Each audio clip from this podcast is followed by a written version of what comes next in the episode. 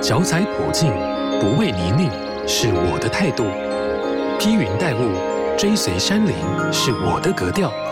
听心跳与山对话，时而沉稳，时而神秘，时而魔幻。我的风格叫做山。独处的时候，夜容易特别黑；独处的时候，心容易悄悄破碎。冷冷的手发抖，热热的泪坠落。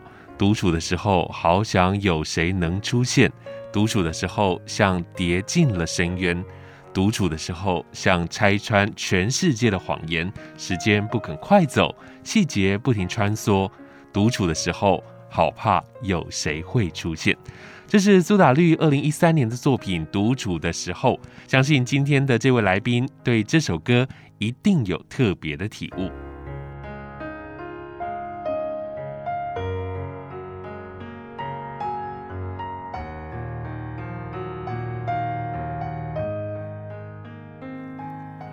中央山脉大纵走是不少山友的终极目标，其中包含了所有的高山地形，全长约三百四十公里，沿途经过了六十座三千公尺以上的山峰，三十九座百岳，总爬升为两万公尺。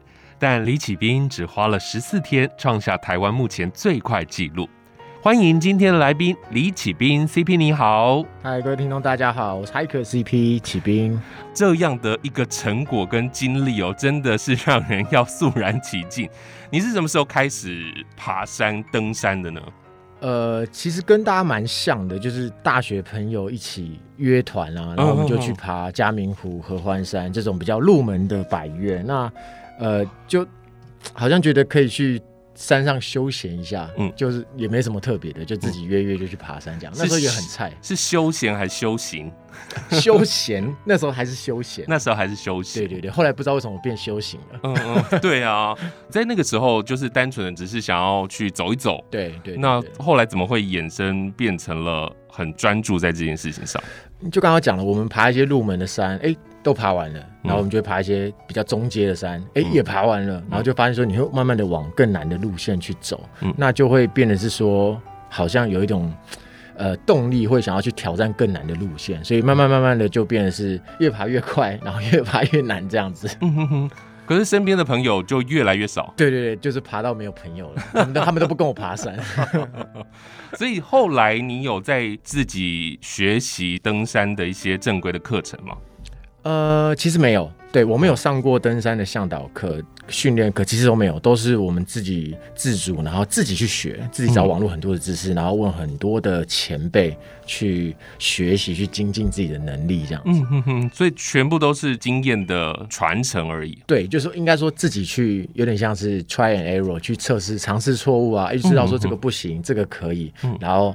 花了很多钱去 测试装备，哎、欸，这个装备好用，这个不好用，啊，你就懂了这样子。你现在算比较专业的一个状态，你再回想当初的那个时候，你会不会有什么样的建议推荐给如果要入门的时候，有一些问题可以先避免这样子？呃，我觉得最快的方法是找到真的是。懂爬山的人，嗯，可是真的身边很少懂爬山的人，都是一些阿公阿妈。没有，如果说身边没有朋友在爬山，那当然你可以去参加一些商业队，然后认识一些不同的山友，然后认识一些向导，那你就会有。逐渐就会有你的爬山的朋友圈。嗯哼哼，就是如果你真的想要往这一块走的话，就真的还是要有专业的人来指导你。这样，我觉得这样会比较安全，然后也不会花太多的时间。这样子。是是是，今年四月份的时候，你以独攀无补给、轻量化的装备，完成了中央山脉大纵走最短的时间记录哦。那么，为什么会有这么疯狂的念头？当初是怎么会想要做这件事情的？呃，其实最早是因为想要完成百岳。那我们都知道说百岳一百座嘛，嗯、就把这一百座爬完。那我现在是爬到接近九十座左右，然后你会发现说，哎、欸，好像快要完成了。嗯、这个这个心情好像，哎、欸，有点舍不得完成，嗯、或者是说。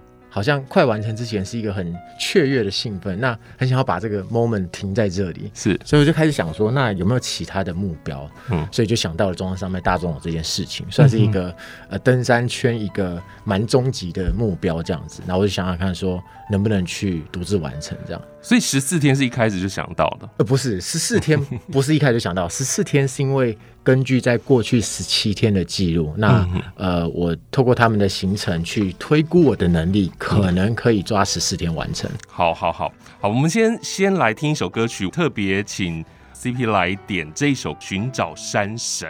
为什么你会特别选这首歌要跟听众朋友分享？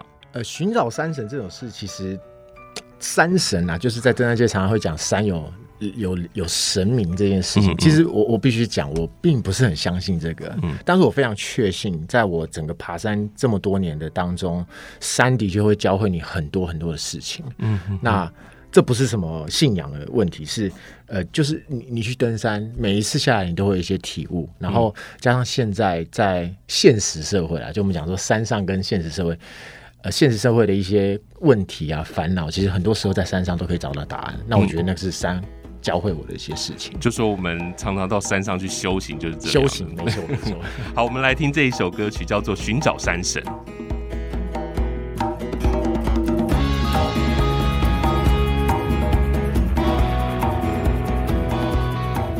回来好是九三五，我的风格叫做山，我是 DJ 阿哲。今天来到节目当中的是 CP 大大，你好，嗨，各位听众大家好，我是 Hiker CP 启兵。今天呢，我们要来聊的是你在四月份所创下的记录哦。那这整个计划在事前你有做什么样的准备吗？然后在挑战这十四天之前哦，你刚刚说到了十四天不是一开始就设定的，而是有一些参考值嘛，对不对？你要不要跟大家来聊聊你事前的准备有哪些？刚好提到十四天这个数字，除了是透过过去的经验之外，那其实，在这一段中央山脉大道总，我百分之九十五都有事前走过哦，我自己本人有走过，嗯哼，所以我会根据我走的时间再去精算实际的。那个距离跟里程，还有我我真的实际可能会走十四天这样，是精算出来的，算是精算过的。也就是说，这十四天的行程，你可能在某一个时间点大概会到哪里，大概会到哪里，都已经知道了，都已经知道了。对，而且我有特别去选择一些宿营地，是比较适合我休息的地方，这样子。所以这个路线的沿，你在一开始就有先设定。那再来装备呢？呃，装备是。花了很多钱去，真的是氪氪很多金啊！就是因为这次主要是要背的够轻，嗯，所以背的够轻的情况下，你要必须先去测试这个装备适不适合这一趟行程使用。嗯，那当然要考量轻，轻要考量没有错嘛，那也要考量所谓的安全，对，舒不舒服，嗯，对。所以说我在这前几趟，呃，刚才提到都有走过的情况下。我其实每一趟都去测试很多不同的新的装备，嗯，找出一个黄金组合、黄金比例。它差别在哪里？有哪些东西是不适合？哪些东西是比较适合的？呃，应该说，假设鞋子好了，以前我是穿比较重的登山鞋，嗯、那后来我就换比较轻的所谓的越野鞋。嗯、那这个东西你，你你不是说你换了你就去走，因为有可能会不舒服，嗯、有可能会有呃不合脚的问题，所以你一定要先上山去测试这样子。嗯，所以所有装备基本上新的东西买回来一定都要测试。嗯嗯嗯，对。所以在在装备的测试上，这前面。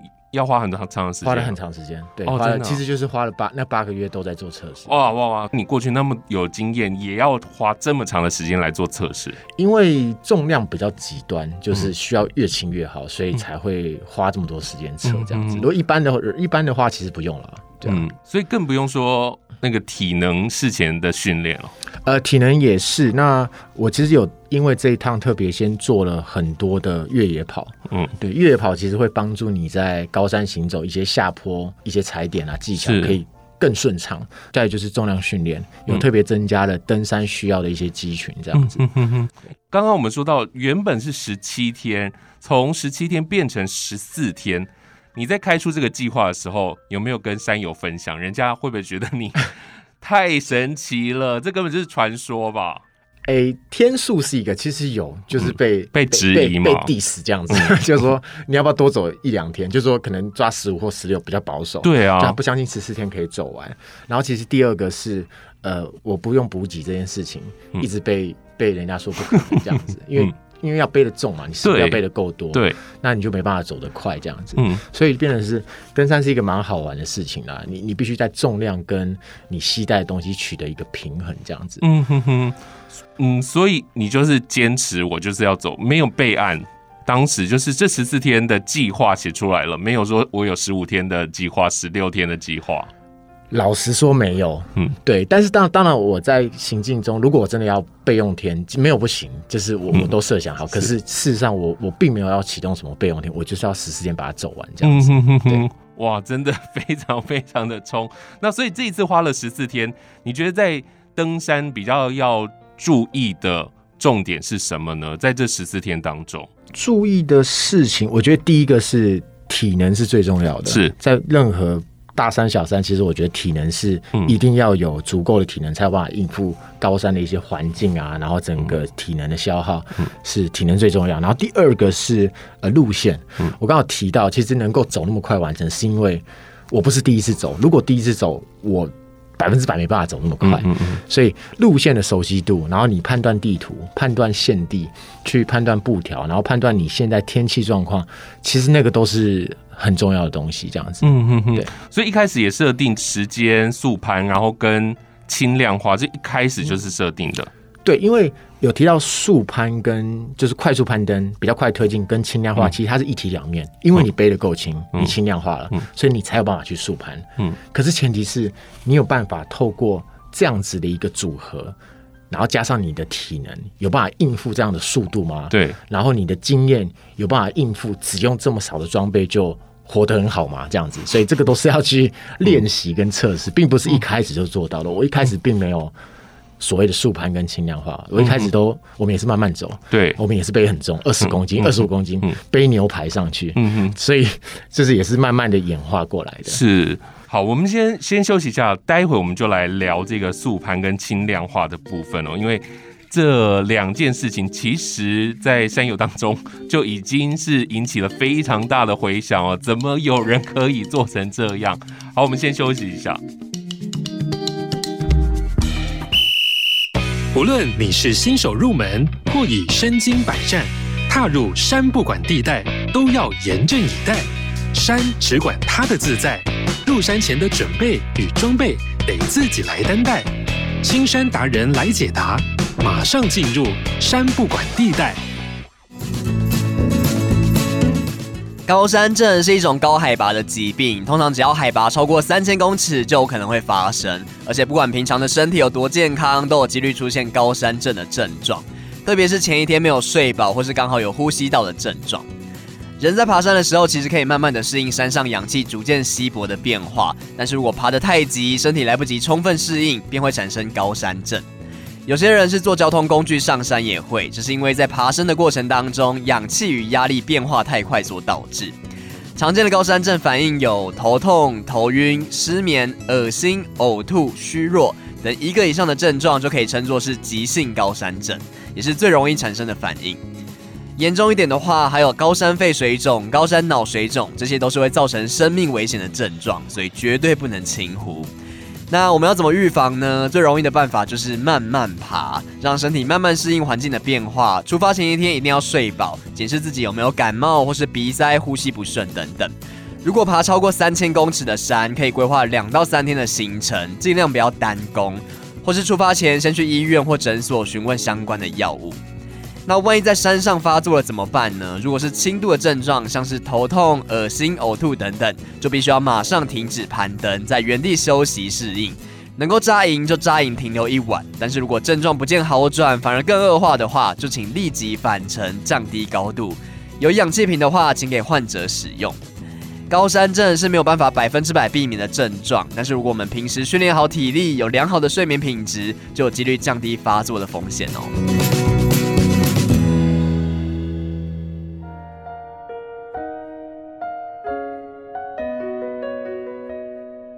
刚刚我们前面说到了，CP 只花了十四天走完了中央山脉的大纵走哦，创下了最快的记录，是因为它的速攀跟轻量化。那这这个在行前的训练，可不可以跟大家来聊聊？那当初这个时间上的掌控，你有做了哪些训练呢？其实速攀会比较像是我们在讲的越野跑，嗯、就是我们用比较快速的攀登。嗯、那在英文来讲是所谓的 fast packing，、嗯、那就是说用把。比如说以前要走五天的行程，我们把它压成两天，甚至压成一天，然后每天都走得很快这样子。是。那其实这个东西跟你的体能有很大的关系。嗯、对。那加上说我之前体能算是保持的不错，嗯，然后我也是因为，其实我以前并没有训练过所谓的越越野跑，是我也不穿越野跑鞋。哦。那也是因为这趟行程才去做了这样的改变。嗯哼哼。然后接下来就是呃有特别针对下肢的肌力。在加强他的一些重量训练，这样子哦，原来是这样。对，所以是因为这一次大众走，所以才决定要去越野跑的。对对，其实以前我们登山慢慢走，其实根本其实不需要越野跑。说实在的，嗯、我们就是慢慢走嘛。对，因为要把时间能够走得更快，所以势必要换成比较轻的鞋子，嗯、用比较快的步伐，嗯、然后比较。更有技巧的踩点这样子。原来如果你是爬山的人，然后没有参加过越野跑的人，不适合这样做，对不对？呃，他会没办法走这么快，嗯，然后加上背的重嘛，然后又鞋子可能比较重，所以他并没办法像速攀一样这么的轻盈。所以这个是要有点像是从头到脚的一个改变啊，才有办法去做做到。也是花了很长的时间，也是花了大概半年的时间，嗯，对，八九个月这样。我我我。这是速攀的部分，那再来就是轻量化嘛，因为你说这这是相关性的，要多轻量化，那你这个行前的装备到底有哪些呢？呃，其实我觉得这个问题很好，就是要多轻量化才是轻量化。那我的观念啊，就是其实你背的比你上一次轻，这个就叫轻量化。嗯，少一克就是轻量，一公克都是轻量化。那当然，我们在这个前提之下，呃，你如果这一趟你背的。更更轻嘛？那、嗯、可是你过了，你活得跟上次一样好，嗯，那这个就是安全的轻量化，是正确的轻量化。嗯，对。那呃，其实它并没有绝对，虽然有人会定义说，哦，可能。基础装备七公斤，基础装备五公斤，嗯、甚至可能基础装备两公斤，对是不同的等级。嗯，可是我觉得这都要取决于你的需求。嗯，你需需要用到哪些东西？嗯，有人可能就怕冷，像我其实怕冷，嗯、所以我就会多带一些保暖的东西。那、嗯、有人不怕冷啊，然后有人可能是怕饿，嗯、所以他就会多带一些食物。哦，所以这要去思考你的需求是什么，这样子。是，所以你就是不怕饿这样子，对不对？我 我也很怕饿，我每天都很饿，所以带上三到。到底你里头带了哪些东西？跟大家来说说。呃，基本上就是睡觉的东西，比如说帐篷啊、睡袋啊、保暖衣物，然后呃电子设备，比如说头灯，比如说行动电源。因为我是没补给，所以我必须带很多的行动电源来来充我的手机、充我的头灯。嗯，然后呃炊煮跟滤水设备，嗯，我要煮饭，我还是要煮一些热水，是，然后瓦斯，嗯，那这个瓦斯也是。大家蛮好奇的事情就是，十四天我只用了一颗瓦斯，嗯哼哼，基本上可能大家会以为用到三到四颗，对对对啊。可是，呃，像我就是参考国外，嗯，他们是不开热热食的，他们都吃冷的东西，嗯，所以你吃冷的东西的情况下，你就不需要开火这样子，嗯哼，对。然后还有一些急救急救包啊，然后一些药品啊、保健品这样子。衣物要带很多吗？身上会一套，然后保暖一套，对，就这样子，对，就这样子。然后没有没有替换的这样，所以你这样子全部加起来，你的装备，然后你的饮食，你带了几公斤？大概十二公斤多，十二公斤多。我的目标是要十三以内，就含水要十三以内。是，对，所以这样子走完，你觉得够吗？呃，不够。如果再没有没有再一次，如果啦，就食物可以再多带一些这样子。食物可以再多带一些，装备是差不多了。蛮在这个沿路上不会碰到任何的人哦。哦，会碰到，会碰到，嗯，对，不能求救。哎，其实有，会有，会有爱，会有一些山友的爱心食物是有的，是有的，对，当然为你加油啊，还是会吃，对对对对，会多少会吃一点。可是主要的路线都是靠自己的食物这样子。是是是是是，因为这一次是全程无补给嘛，你是有在做运动补给品的这个事业，你那时候是怎么去算你的消耗品要带多少的量，一天才足够呢？那当时怎么算？然后你后来觉得？呃，可以再多加一些东西。呃，其实这个并没有绝对值。那呃，我其实是用经验法则，就是我过去登山一天吃的食物，用那样的量去调整这一次的行程。所以我我并没有说哦，我我这次就是要带四千大卡、五千大卡，没有，我不是这样算的。我是从过去的经验，所以这个每个人都会根据他过去的食量去计算。哦嗯嗯、那我后来计算出来，我带的东西大概落在两千到两千五百大卡。哦。对。一天。对一天。够吗？呃不够，因为爬山以这样的行程、啊，对对对，一天大概我算我我推估大概是消耗五千到六千大卡、嗯，所以我每天都会是所谓的赤字。嗯，所以你一定会瘦，一定会饿，一定会饿，那就是看你能不能耐得住。嗯，一定不会死掉。嗯，但就是会很饿。嗯，然后所以也导致说这样的赤字每天累积下来，我最后瘦六公斤。嗯，这是算是有迹可循，也是很合理的数字。这样子，在算这些消耗热量之后，现在一般你们这种 登山不会山上取材啊？没有办法，因为山上其实没有东西吃啊。你说要真的摘草来吃，那是。第一个，一草有那些植物有风险，可能有毒，是可能，或是可能会让你麻痹什么舌头这样子。嗯，那第二个，你要去采的这个动作是会消耗能量。嗯，那你采到的这些植物，它又没什么热量，那那不如不要去采这样子。有人会说，哎、欸，你怎么不打猎？嗯，这其实更更更夸张，就是更天方夜谭，根本不可能打猎这样。第一个，你不可能去捕猎嘛。第二个，你怎么猎啊？那个水路跑这么快，这样子。因为它不像我们在做自助旅行、徒步旅行的感觉，我可以随时拦人啊，找人帮忙啊，这样子。并没有啦，因为一直到处搭伙这样。会遇到人，可是多数是没有人的啦，多数是没有人。嗯，对，只会在某一些山今天很开心能够邀请到 CP 来跟我们分享他在四月份的这个记录哦。那其实，在事前他其实至少规划了八个月的时间。刚刚我们前面说到了，他要做路线的演拟啊、装备的测试，还有体能上的训练。如果有心想要做这件事情的人，他可以做什么样比较精确的规划呢？首先，我先。讲一下，就是建议大家不要去，因为真的太累了。是对。那当然，你说如果真的是哇，真的很有毅力，它可以拉长一点嘛？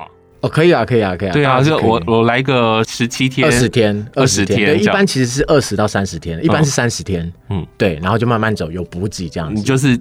硬要切成一半，然后要一起，然后要一次走完这样子。嗯、对，那当然，我觉得第一个当然是分段，因为其实这一段路有六段，嗯，就是北一二三，南三二一，所以你可以先分段先走，去试试看，说，哎、欸，这个路线你有办法应付这样子。嗯、我其实是有这样做的，所以这六段我都有先走过。嗯，对，这是第一个。然后第二个是，呃，我觉得在那个营地的选择非常重要。嗯，对，因为。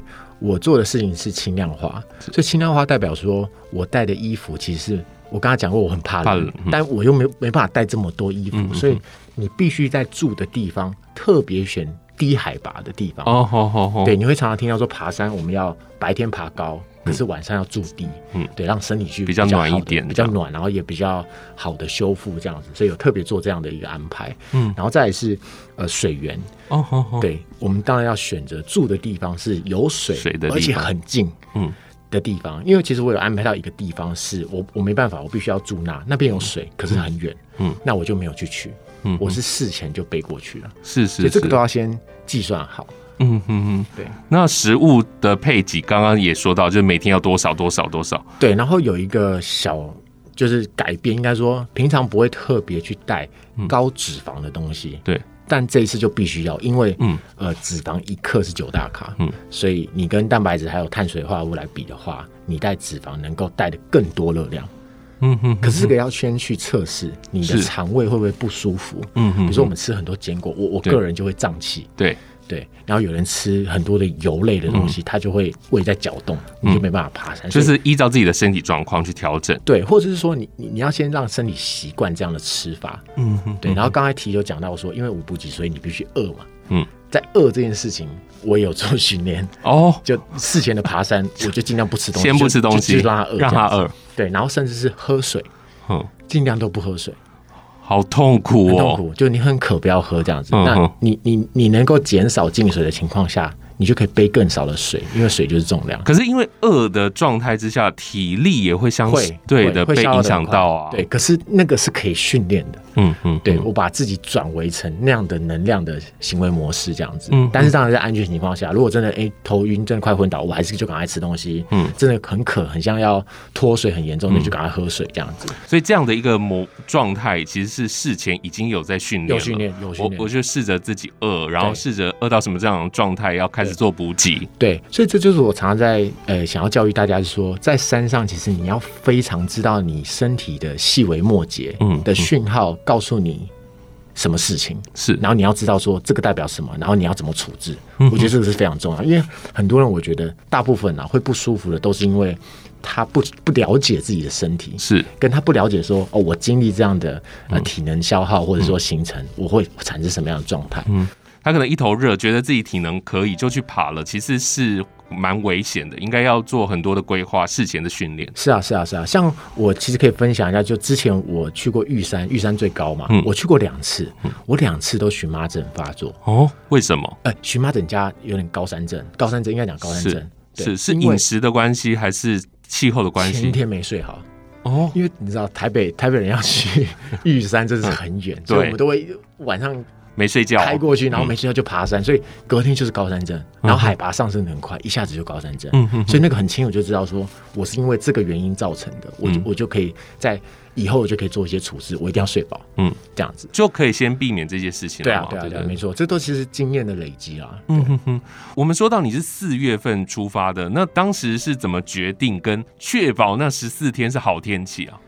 好，因为呃我在。台湾的高山的季节其实是四跟十月，嗯，这两个季节是最好，因为十月是台风后，然后秋季，嗯，然后比较呃天气比较稳定，不会午后雷阵雨。嗯、那四月是梅雨前，嗯哼哼，现在现在其实五六月是梅雨嘛，那四月其实是。梅雨前是最稳定的一个季节，然后又已经过了冬季，不会太冷，所以这两个季节是最好这样子。嗯刚刚要提到说，呃，十四天都是好天气，其实不可能。那我们只能先选比较有机会好天气的季节，就是四跟十月去爬这样子。是，就决定上山了。然后上山，你这十四天你有碰到很不好的状态？有，其实我哎、欸，其实大部分是出太阳，那有三天下雨，一天是下冰雹。嗯，大太阳也很累耶。大太阳很累，可是一定比下雨好。这样子，对。那呃，再就是说，路上我会随时跟我的留守人团队，嗯，确认每一天的天气，嗯哼，所以我就知道说，哎，明天是什么天气，然后可能接下来要下雨，我就要先做好准备。这样子，是是是是是，了解了解。我们今天请到 CP 来节目当中跟我们分享大概的准备。那明天我们还会继续聊哦。那在上山之后，他还发生了哪些故事？明天我们继续再来聊。那今天在节目的最后呢，也请 CP 来帮我们点播一首歌曲。刚刚说到了天气嘛，所以他也准备了一首关于天气的歌曲。就我要特别推荐周杰伦的周杰伦的《晴天》。其实推荐这首歌有两个意义啊，嗯、一个就是以我的年纪，周杰伦算是我小时候的歌星啊，所以。大家会知道说，爬山下来要开车是最痛苦的事，因为很 累，累累。所以我们通常啊，我跟我的朋友都是听周杰伦的歌度过那个 无聊的开车的时光。嗯，当然就希望说，大家每次以后上山都可以是大晴天这样子，这是我们最期望的事情，都是好天气这样子。好，最后我们就来听周杰伦这首《晴天》。今天非常谢谢 CP，谢谢。考试九三五电台带你走入群山怀抱，拾起山的记忆。以上节目由文化部影视及流行音乐产业局补助直播。